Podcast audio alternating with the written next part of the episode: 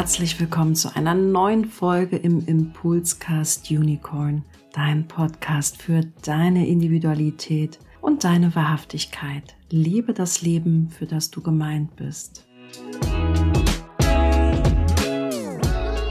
Ja, herzlich willkommen. Schön, dass ihr euch diese Zeit nehmt, mit uns gemeinsam Gemeinschaft.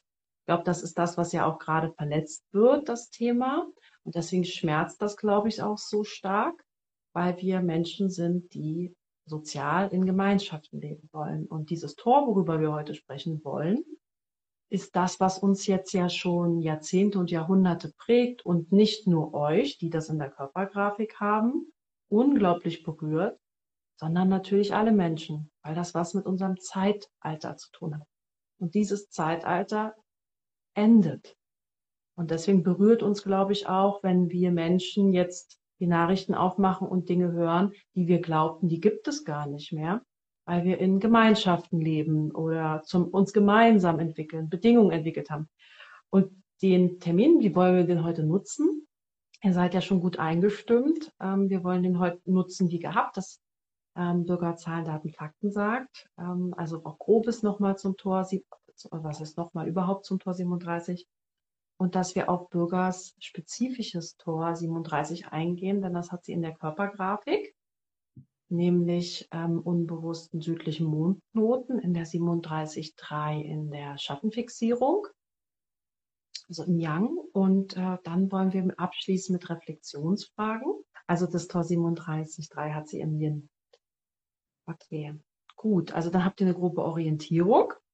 Und ähm, ja, würde ich an die liebe Bürger übergeben, dass wir so ein bisschen, ich habe auch die I Ching-Karte dabei, ich zeige die einfach auch gerne hoch, damit ihr so Impressionen ähm, bekommt.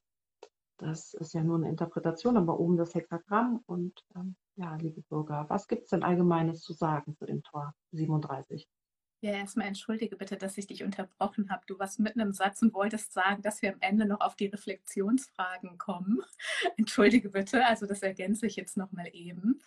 Und ähm, ja, danke ähm, für die Einleitung und ähm, auch ein herzliches Willkommen von mir. Und ja, wir sprechen heute über das Tor 37. Das befindet sich tatsächlich erst seit heute morgen um 9.43 Uhr, also noch gar nicht lange her, ist es durch den Sonnentransit aktiviert. Wir kommen aus dem Tor 55, was wir ja schon besprochen haben, was ihr euch auch immer noch anschauen könnt auf unserem Feed, wo ihr euch den Podcast von der Steffi anhören könnt zu die Folge. Und äh, ja, heute sprechen wir über das Tor 37, was ich auch ähm, als letztes Tor jetzt erstmal am Solarplexus, dem Emotionszentrum, befindet. Und es ist das Tor der Freundschaft, es ist das Tor der Familie, es ist Teil des Gemeinschaftskanals schlechthin 3740 und es ist ein Tor im Stammesschaltkreis, im Ego-Schaltkreis. Das hat die Steffi auch schon gesagt. Also hier geht es ganz zentral um Gemeinschaft und es ist auch die, das Tor 37 das gemeinschaftlichste Tor schlechthin in dem Bodygraph in, im Allgemeinen. Also hier geht es wirklich um Gemeinschaft. Es geht um gegenseitiges Unterstützen und es geht auch wieder ums Geben und ums Nehmen. Also es geht ganz klar hier auch wieder um einen Austausch, ja, und um was für einen Tausch geht es hier? Es geht hier um einen emotionalen Tausch, weil wir sind hier am Solarplexus, es geht um Emotionen und der Kanal ist eine Verbindung mit dem Egozentrum selbst. Man sagt auch nur, um das mal einzuordnen, die, das Tor 40 ist der Versorger und das Tor 37 der Verteiler. Ja? Ähm, und hier geht es wirklich um den Austausch, zwar von Freundschaft auch. Das ist, finde ich, eine ganz spannende Sache. Wir reden hier quasi um das Freundschaft, das Gemeinschaft, ein Tauschgeschäft letzten Endes ist. Das klingt jetzt erstmal so businesslike und äh, unromantisch. Ich habe mich im ersten Moment da auch so ein bisschen dran gestört. Aber es geht tatsächlich um das klassische Prinzip von Geben und Nehmen und wie ist das im Einklang. Ne? Dieses ganz altruistische, was wir gerne hätten, gibt es vielleicht gar nicht so wissen wir nicht. Ne? Also selbst wenn wir ein gutes Gefühl dafür haben wollen oder versorgt sein wollen. Ja, das Tor 37, was kann ich da noch zu sagen? Es ist definitiv ein emotionales Tor, das heißt wieder mit einer emotionalen Welle verbunden. Diese bezieht sich direkt auf die Gemeinschaft, sprich, ich habe das Tor selbst, ich habe den ganzen Kanal, das heißt, ich kenne dieses Thema gut. Es geht wirklich um dieses Ist, Geben und Nehmen im Einklang in der Zweierbeziehung. Muss nicht nur in der Partnerschaft sein, kann in Freundschaften, Businesspartnerschaften etc. sein. Und wenn da ein Ungleichgewicht ist, dann stapelt sich das so schichtweise hoch. Ne? So, oh, da ist eine Vereinbarung, eine oft unausgesprochene Vereinbarung nicht eingehalten worden. Das wird runtergeschluckt, wieder nicht eingehalten, wieder nicht eingehalten und dann knallt es und meistens komplett außerhalb jeglichen Verhältnisses zu, was am Schluss das Fass zum Überlaufen gebracht hat. Das darf man sich bewusst machen. An sich nicht so ein super emotionaler Kanal, aber wenn das Fass übergelaufen ist, dann kann das ganz schön heftig auch reagieren. Das kenne ich auch von mir selbst. Ja, und äh, da geht es ganz klar um dieses Tauschgeschäft, was oft da ist, aber man vielleicht nicht so kommuniziert und dem anderen, dem Partner nicht bewusst ist und manchmal einem selbst auch noch nicht mal. Ich will es jetzt dabei erstmal so belassen zu dem Tor 37 und äh, würde jetzt dich, Steffi, bitten, vielleicht was ganz Spezifisches nochmal zu sagen. Ich habe ja das Tor 37.3 im unbewussten südlichen Mondknoten, wie du das ja schon ähm, erwähnt hast, in der positiven Fixierung, in der Yin-Fixierung. Und beim letzten Mal haben wir ja über den, den bewussten südlichen Mondknoten äh, ja. gesprochen. Jetzt wechseln wir quasi rüber. Genau, genau. Wir wechseln rüber. Also wir gehen auf eine Reise in Bürgers äh, Körpergrafik und der unbewusste oder die unbewussten Mondknoten, jetzt reden wir ja über den südlichen, also konkret reden wir da über ihre ersten etwa 40 Jahre. Wir haben ja auch beim vergangenen Mal schon gesagt, dass ihre Uranus-Opposition, ähm, das ist so etwa, wenn man so um die 40 oder ein bisschen über die 40 ist, ähm, erst noch bevorsteht. Das heißt, es ist ein, ein wichtiger Themenwechsel. Das heißt, die ersten 40 Jahre die ersten 40 Jahre hat sie die 37.1 begleitet, aber in ihrem Umfeld. Also das ist eine Qualität, wo wir ihr Umfeld gut beschreiben können. Und natürlich hat das Umfeld von Bürger auch eine Wirkung auf Bürger.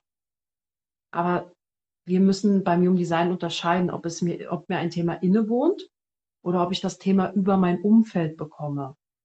Und das erste Umfeld sind halt oft die Eltern, ganz klar. Das heißt, die 37 haben wir ja eh, Tor 37 in der Erdachse alle, also die gesamte Menschheit seit Jahrzehnten, Jahrhunderten. Das heißt, es ist so leicht rosa in jeder Körpergrafik eingefärbt und hat Bürger das aber noch einmal stärker. Also könnte man sagen, dass das Umfeld, in dem sie groß geworden ist, dass es da vielleicht besonders eben auch wichtig war, das Thema Familie, dass familiäre Strukturen wichtig waren, was eben auch heißt, klare Rollen, also zur Familie und zu diesem Tauschgeschäft hören auch klare Rollenverteilungen zu Hause.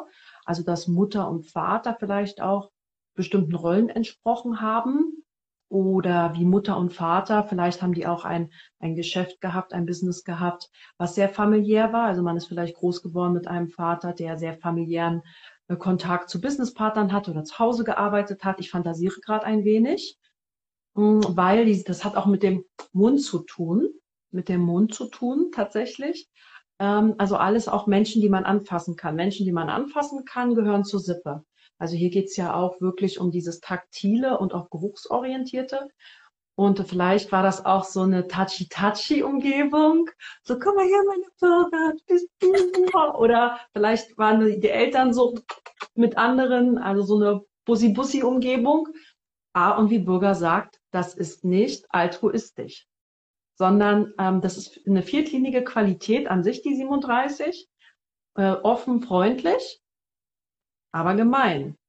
Wenn du, dich nicht an die, wenn du dich nicht an die Regeln hältst, und ich glaube, das ist das, was wir jetzt ähm, vielleicht auch alle ein bisschen wahrnehmen, äh, dass wenn das, wenn Regeln gestört werden, äh, ist Tor 37 ist halt für uns sehr wichtig. Und für dich, die dritte Linie ist dann ja auch der Märtyrer, also ein Umfeld, was auch den, den Auftrag hat. Also Märtyrer ist nicht ketzerisch, sondern auch zu schauen, wer oder was muss geopfert werden, damit der Frieden äh, oder die, die Familie oder der Stamm aufrechterhalten werden kann, also der materielle Austausch aufrechterhalten kann. Also nicht nur geopfert, vielleicht opfere ich mich auch für die Familie, vielleicht hat sich im Umfeld jemand für die Familie aufgeopfert, kann auch sein, ich arbeite bis zum Get-No weil hier natürlich auch Money Money wichtig ist, ganz klar. Das arbeitende Ego ist ja die 40.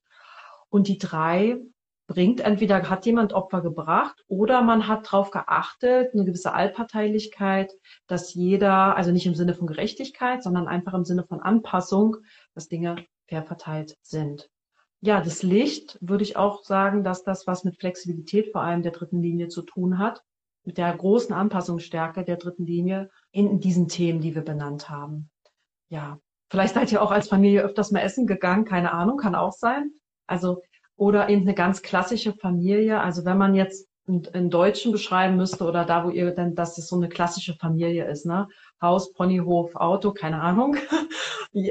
also irgendwas, was vielleicht auch sehr typisch ist, weil das bestimmte Muster dann auch da gibt wie etwas zu sein hat oder bestimmtes Essen vielleicht gerne, was typisch deutsch ist oder genau. Deswegen fantasiere ich gerade ein wenig. Dazu muss man natürlich immer die andere Person befragen, was ich jetzt tun würde, ob Bürger einen Impuls für uns hat, weil Human Design kann natürlich nur diesen Rahmen bereitstellen, über äh, den man dann nachdenken kann oder dem anderen eine Frage setzen kann oder Impulse setzen kann. Deswegen würde ich, liebe Bürger, dich fragen, wie du das vielleicht, wenn du magst, bislang erlebt hast. Ja, ich würde erstmal gerne wissen, wo die Hellseherkugel ist. Ja, also äh, da war ganz viel dabei, was einfach total gestimmt hat. Also ähm, passend zum Tor bin ich gerade total emotional gestimmt. Also seht es mir nach, nicht, dass ich gleich in Tränen ausbreche, aber ähm, alles gut. Ne? Also ich merke nur, dass ich sehr emotional bin. Ähm, geht halt um die Familie, wie die Steffi beschrieben hat, war das bei uns ein ganz wichtiges Thema. Spannenderweise, mein Vater hat die 37 äh, in der vierten Linie in der bewussten Sonne. Das heißt, äh, das heißt, es ja, das ist mein Vater. Ja, das heißt, man sagt es ja auch so oft, ne? was man in den ähm, Mondknoten hat, das hat der andere dann in der bewussten Sonne und das ist bei uns dann tatsächlich der Fall. Mein Vater, wir hatten, also mein Vater hatte ein Familienunternehmen, in dem ich auch anfangs gearbeitet habe für das ich mich aufgeopfert habe, für das sich aber die ganze Familie, meine Mutter hat da auch gearbeitet, auch, auch geopfert hat, ja. Auch bitter lernen musste, dass die Aufopferung halt auch ähm, nicht nur gute Seiten hat, ja, und klassische Strukturen. Na, meine Eltern sind seit 50 Jahren verheiratet. Ich bin dann eher jetzt so diejenige, die ausbricht und sagt, ich will nicht heiraten, ich will keine Kinder.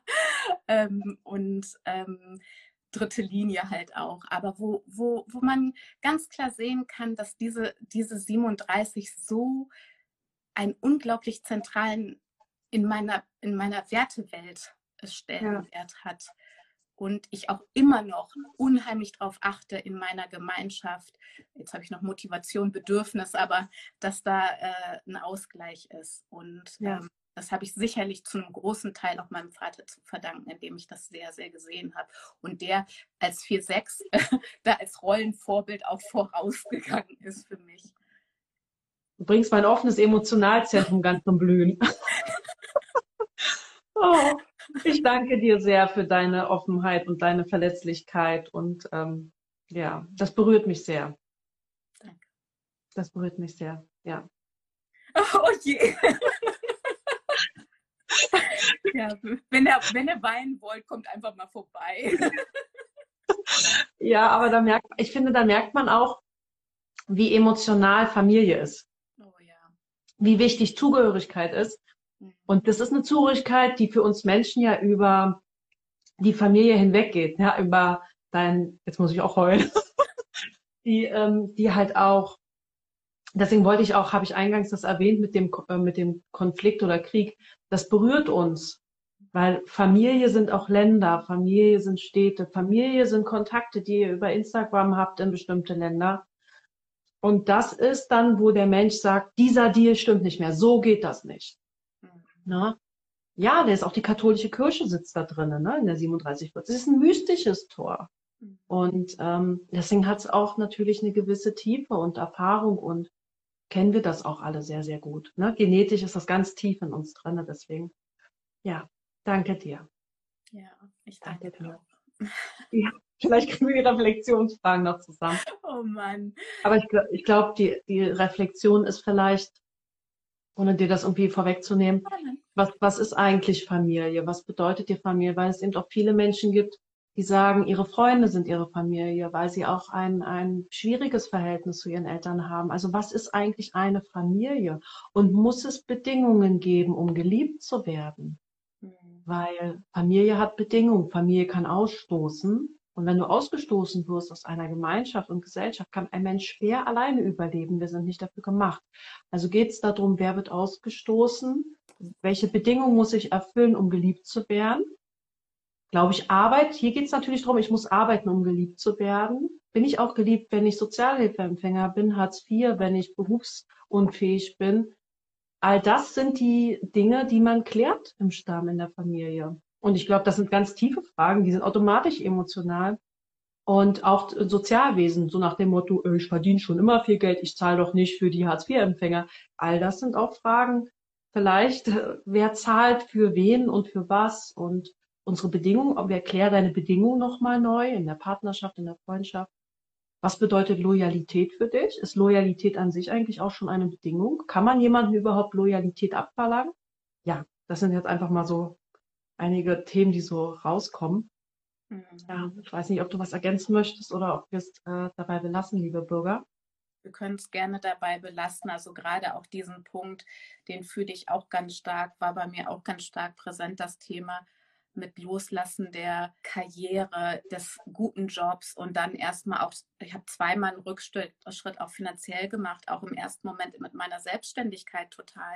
Und dann ja. auch diesen in Anführungsstrichen Wertverlust durch den monetären Wertverlust sich darüber Gedanken zu machen und auch, ähm, auch in Bezug auf meine Familie und meine Eltern, ne? wie sehen die mich, bin ich noch was wert, wenn ich nicht mehr leiste? Ne? Also das, das hat mich gerade auch total berührt. Also das habe ich auch ganz, ganz, ganz stark gefühlt. Und ich glaube, solche Fragen dürfen wir uns stellen und auch wirklich auch offener besprechen. Ja, und ich glaube, darum geht es eben auch. Wir dürfen auch offener kommunizieren, was uns da wichtig ist. Ja, und das nicht für uns behalten und äh, davon ausgehen, dass der andere unseren Maßstab kennt. Ja? ja. Und wenn jemand den Maßstab nicht teilt, ist es auch okay zu sagen, da ist eine Grenze. Ne? Ja. Und deswegen gibt es ja auch äh, dann das Tor 40, ist ja auch ein Tor des Alleinseins. Ja. Und das ist ja auch ein Tor der Absonderung dann letztlich. Mhm. Und das, das ist genau das, was hier besprochen wird. In diesem beginnt in der 37 und endet in der 40. Also ich danke dir da auch für deine Erfahrung, weil ich glaube, so werden die, die Tore ja auch sehr lebendig vor allem menschlich und nicht einfach nur eine Zahl. Wo ist die Zahl nochmal in der Körpergrafik? Sondern wir reden ja immer von Menschen, von echten Geschichten, von echten Erfahrungen, die berühren, die einzigartig sind. Genau. Und ähm, ja, vielleicht konnten wir das ein Stück weit heute rüberbringen. Dann sage ich einfach in unserem Namen von Herzen Danke und wünsche euch einen sehr, sehr, einen wohltuenden Tag. Ich, das soll nicht irgendwie seltsam klingen, sondern ich glaube, es ist auch ganz wichtig, dass man immer gut bei sich ist und gut auf sich aufpasst. Und dann kann man auch sehr klar bleiben für sich und sein eigenes Wohlbefinden und bringt das dann auch in die Welt. Von Herzen danke und schön, dass ihr mit uns diese Reise geht durch die Hexagramme. Alles, alles Von Liebe. Bis nächste Woche. Dankeschön. Tschüss. Alles Liebe. Ciao.